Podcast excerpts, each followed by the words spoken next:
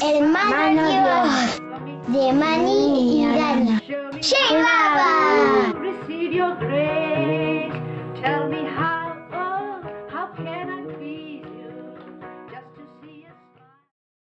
Ininterrumpido silencio. Cada tanto oíamos decir que Baba planeaba interrumpir su silencio. Por supuesto, todo lo concerniente a Baba me interesaba y quería estar al tanto. Entonces fui a verle para hacerle prometer algo especial. Le dije, Baba, quiero estar contigo cuando interrumpas tu silencio. Por supuesto, estarás conmigo, me dijo. Prométemelo, prométemelo, le pedí, y me lo prometió. Me lo prometió solemnemente con su mano sobre la mía.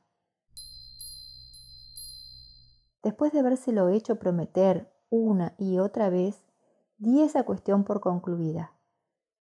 Esto sucedió cinco años después de que Baba inició su silencio. Pasaron mis vacaciones y regresé a la escuela. Pero en algún momento, a mediados de mi ciclo escolar, me enteré de que Baba había emitido una circular diciendo que pronto iba a interrumpir su silencio.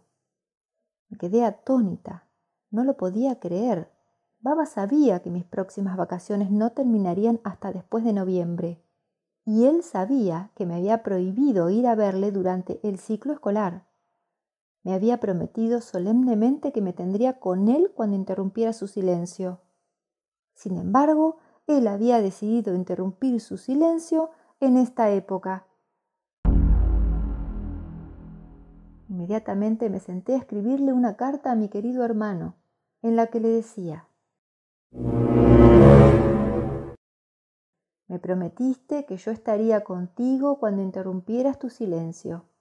Me sorprendió muchísimo enterarme que dentro de dos meses vas a interrumpir tu silencio cuando yo todavía esté en la escuela. De modo que me permites ir para estar contigo cuando interrumpas tu silencio o pospones la interrupción de tu silencio.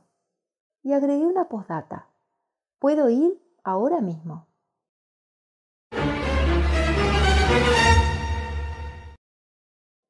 Esto debió asustar a Baba, porque su respuesta llegó muy pronto.